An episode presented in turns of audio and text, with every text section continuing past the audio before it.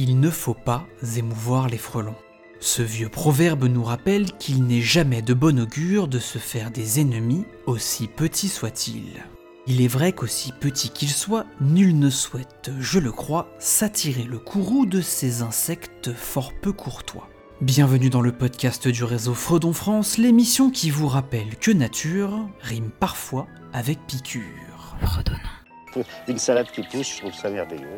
Fredonnons la nature. Partout les pucerons. Enfin, j'ai des horreurs. Un podcast Fredon France. Dans cet épisode, nous allons parler du frelon asiatique, embêtant insecte social dont on retrouve les nids d'un bout à l'autre de la France. Et pour cela, je suis en compagnie de Christian Boivin. Donc à la Fredon PACA, je suis inspecteur phytosanitaire, donc euh, essentiellement au niveau du passeport pour les plantes. Je fais aussi des inspections en export et aussi des formations. Donc les formations, c'est tout ce qui est certifito, certibiocide, euh, protection biologique intégrée, tout ce qui est biologique en fait, et euh, notre frelon asiatique préféré. Le frelon asiatique, de son petit nom Vespa velutina, est un insecte de l'ordre des hyménoptères qui compte par exemple les abeilles, les guêpes et les fourmis. Il s'agit, comme on peut le deviner facilement avec son nom, d'une espèce exotique envahissante venue d'Asie, probablement importée de manière fortuite par l'homme. Il s'est installé en France et en Europe depuis 2004, ce qui en fait aujourd'hui l'une des trois espèces de frelons présentes sur notre territoire. Alors des gros trucs qui volent, il y en a beaucoup, comment on le reconnaît spécifiquement? Comment on reconnaît un gros truc qui vole euh, bah, tu as les oiseaux, donc c'est pas un oiseau, ça n'a pas des plumes. C'est plus petit, c'est-à-dire que les, les, gros trucs qui volent, généralement chez nous, c'est euh, des papillons. Donc des bestioles qui ressemblent, il y en a plein. Pour faire simple, c'est une grosse guêpe. Il est grosso modo noir, avec au niveau des fesses euh, des rayures un peu orange. Et il peut y avoir plein de formes d'orange. Les frelons asiatiques sont donc des grosses guêpes que l'on reconnaît de par leur tête noire, leur face jaune orangé, leur corps brun foncé et surtout le jaune qu'ils portent à l'extrémité de leurs pattes. Ils sont, d'une manière générale, plus petits et plus foncés que les frelons européens. Il s'agit par ailleurs d'un insecte social, c'est-à-dire que, comme les fourmis ou les abeilles, les populations sont composées d'une reine accompagnée de nombreuses ouvrières. Le truc, c'est que contrairement aux frelons européens, cette espèce a une capacité de prolifération et de colonisation un poil effrayante. Nous, on est habitué à un frelon, l'européen, où une, une mère va pondre à peu près 5000 œufs dans sa vie, qui dure un an. Et là, on a récupéré un frelon asiatique euh, qui va pondre 10 à 15 000 œufs dans sa vie. Donc, que des ouvrières, que des ouvrières, que des ouvrières. Puis, juste avant de mourir, la mère, elle va pondre un petit peu des reines pour l'année d'après et un petit peu des mâles pour aller euh, se reproduire depuis 2004 et d'année en année, tu pars du principe qu'une reine, quand on leur met des, GPS dessus, les, mères, elles peuvent faire 40 euh, km d'un coup. Donc euh, d'année en année, le Muséum d'histoire naturelle fait une cartographie.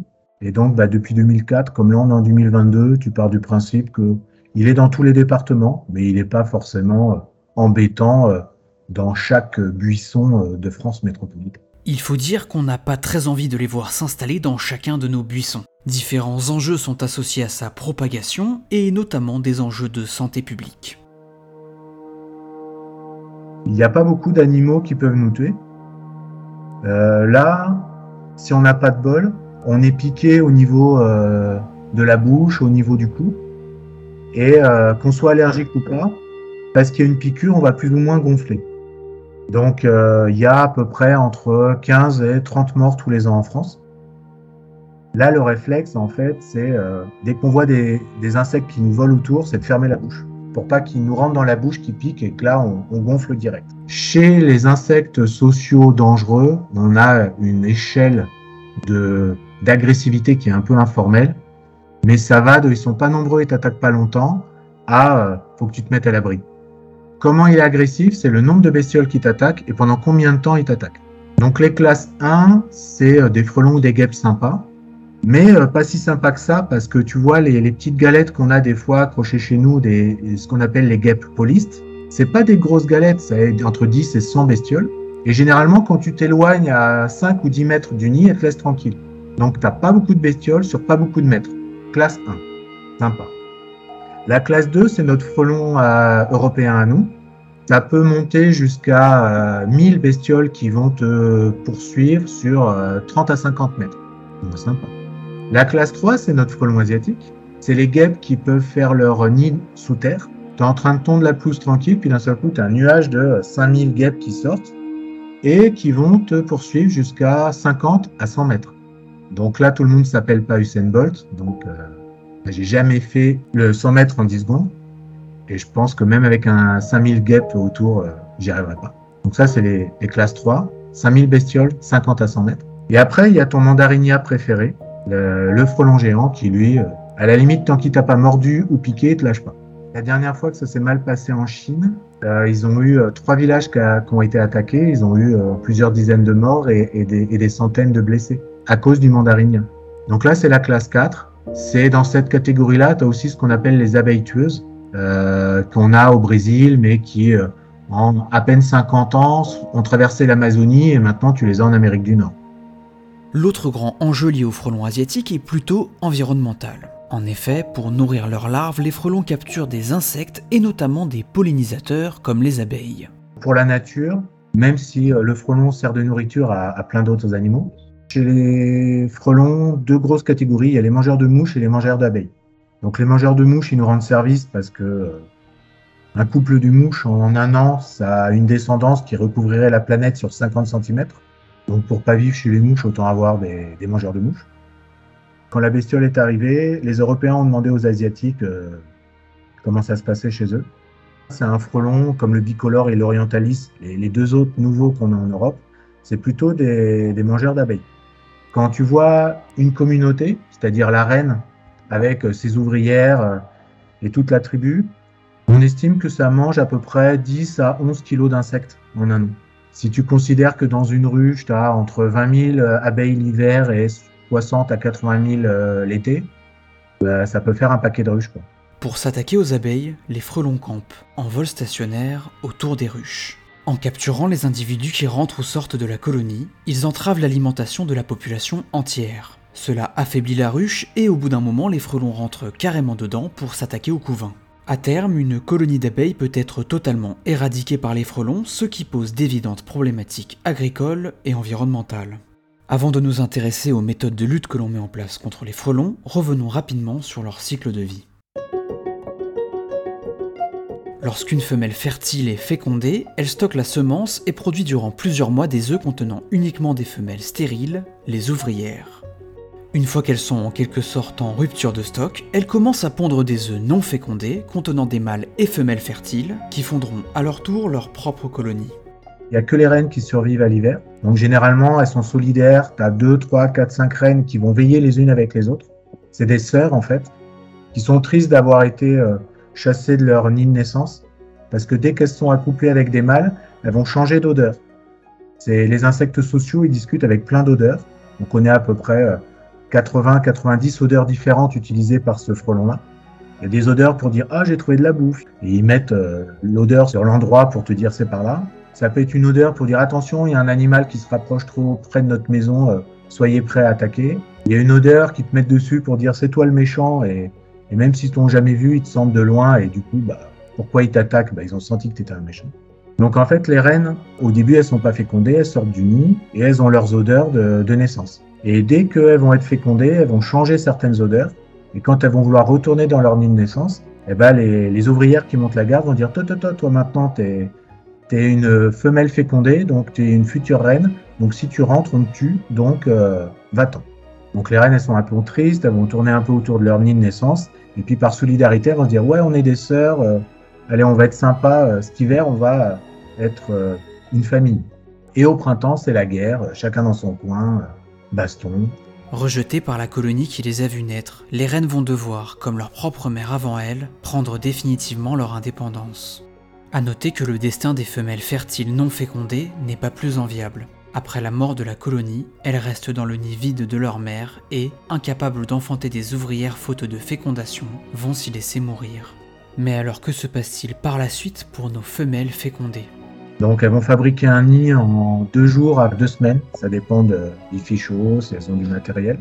Et le premier nid, ça va être gros comme une orange, avec une seule galette de ponte à l'intérieur. Tu vois une boule comme une orange, il y a une porte en bas, une ouverture, et tu as une galette, c'est comme une plaque dans laquelle il y a des petites alvéoles, comme on a dans les ruches. Et dans chaque alvéole, elle va pondre un œuf. Parce que comme la reine, il faut qu'elle fasse tout, faut qu'elle fabrique la maison et qu'elle chasse. elle va pas pondre tout de suite 5000 œufs. Elle va pondre une petite dizaine d'œufs, des fois 20. Puis pendant 30 à 45 jours, elle va chasser euh, de la viande. ça peut être des mouches, des abeilles, d'autres insectes. Et elle va nourrir euh, ses, ses, larves. Et 30 à 45 jours après, les, larves sont des adultes, ça va être des ouvrières, qui elles vont, euh, contrairement au frelon européen qui agrandit le nid en faisant une autre galette en dessous, eux, dans les 200 mètres autour du premier nid, ils vont faire un deuxième nid qui est gros à peu près comme une, une pastèque, un melon. Là, tu vas avoir deux à trois galettes. Et la reine, elle sort plus, elle, chasse, plus, elle va simplement pondre. Et c'est les ouvrières qui vont nourrir et fabriquer. Donc ça, ça va être le deuxième nid de l'année. C'est généralement vers euh, mai-juin. Et euh, quand les feuilles tombent, bah, tu vas avoir euh, des nids euh, vachement plus gros qui font un mètre de hauteur, où il y a 8 à 10 galettes à l'intérieur. Et là, tu peux avoir jusqu'à 5000 bestioles à l'intérieur. On peut alors trouver ces nids un peu partout, du tronc d'arbre creux aux fenêtres de maisons, en passant par les compteurs électriques. Mais alors comment on gère tout ça?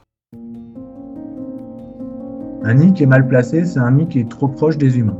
Parce qu'en règle générale, les frelons, bah, comme tous les animaux, ils protègent leur famille. Donc euh, quand on s'approche trop d'un nid, ils vont envoyer des odeurs pour dire hop hop c'est chez nous. Sauf que nous, ces odeurs-là, on les sent pas. Donc on va continuer à faire nos trucs, puis d'un seul coup, ils vont avoir marre de nous envoyer des odeurs qui servent à rien. Donc ils vont nous tourner autour, ils vont nous taper dedans, ils vont nous mordre, ils vont nous piquer, enfin ils, vont essayer de communiquer, mais bon, avec les humains, ça se passe pas trop bien. Donc un nid dangereux, grosso modo, c'est un nid où un humain est à moins de 10 mètres. Dès que tu as moins de 10 mètres, ils envoient des odeurs pour dire oust, ici c'est chez nous. Donc la priorité pour nous, c'est euh, d'empêcher des nids trop près euh, de là où il y a beaucoup d'humains. Donc ça peut être euh, la cour de récréation d'une école, ça peut être un hôpital, enfin une maison. Donc c'est pas détruire tous les nids, c'est être rapide pour les nids mal placés. On peut alors se demander quels moyens de lutte sont concrètement mis en place dans le cas d'un danger immédiat pour l'homme. soit on met sa belle combinaison anti-piqûre et on trouve le nid, on attrape le nid et on le fait chauffer. C'est-à-dire que tu le mets dans une boîte, la boîte tu la mets au soleil, ça dépasse les 50 degrés, ça tue tout le monde. Mais il faut trouver le nid. Euh, il faut s'assurer que tout le monde est dans le nid, parce qu'en fait, on estime qu'à peu près 30% des frelons sont à l'extérieur du nid la journée pour chasser, euh, trouver de l'eau, de la construction. Donc c'est pour ça que dans le mode opératoire, l'idéal c'est quand on empoisonne un nid, c'est de le laisser une à deux nuits, histoire que euh, tout le monde ait le temps de rentrer pour venir s'empoisonner. Donc le gros de la lutte, c'est euh, d'utiliser des insecticides pour empoisonner les nids. Donc quand tu lis le cahier des charges euh, Fredon, l'idée c'est de favoriser les insecticides qui ne sont pas de synthèse. C'est-à-dire que la plupart du temps, c'est des neurotoxiques, donc c'est dangereux pour nous, humains, vu qu'on a un système de neurones aussi. Mais l'avantage de tout ce qui est pire-être naturel, c'est-à-dire des neurotoxiques à base de plantes, c'est que ça a des durées de, de dégradation très courtes comme c'est pas de la chimie de synthèse à base de plastique, à base de carbone renforcé, bah, grosso modo, euh, une chimie euh, euh, non de synthèse, ça va se dégrader au bout de 5 jours, alors qu'une chimie, de synthèse, ça peut aller de 5 semaines à 5 mois. Ça, ça dépend des molécules. Il va maintenant être temps de conclure. Le frelon asiatique est une espèce exotique envahissante arrivée en Europe au début des années 2000 et qui a su depuis s'installer dans tous les départements de la France métropolitaine. De par ses mécanismes de défense naturels mais aussi de par son cycle de vie, le frelon asiatique représente un danger non négligeable pour l'homme et pour l'environnement.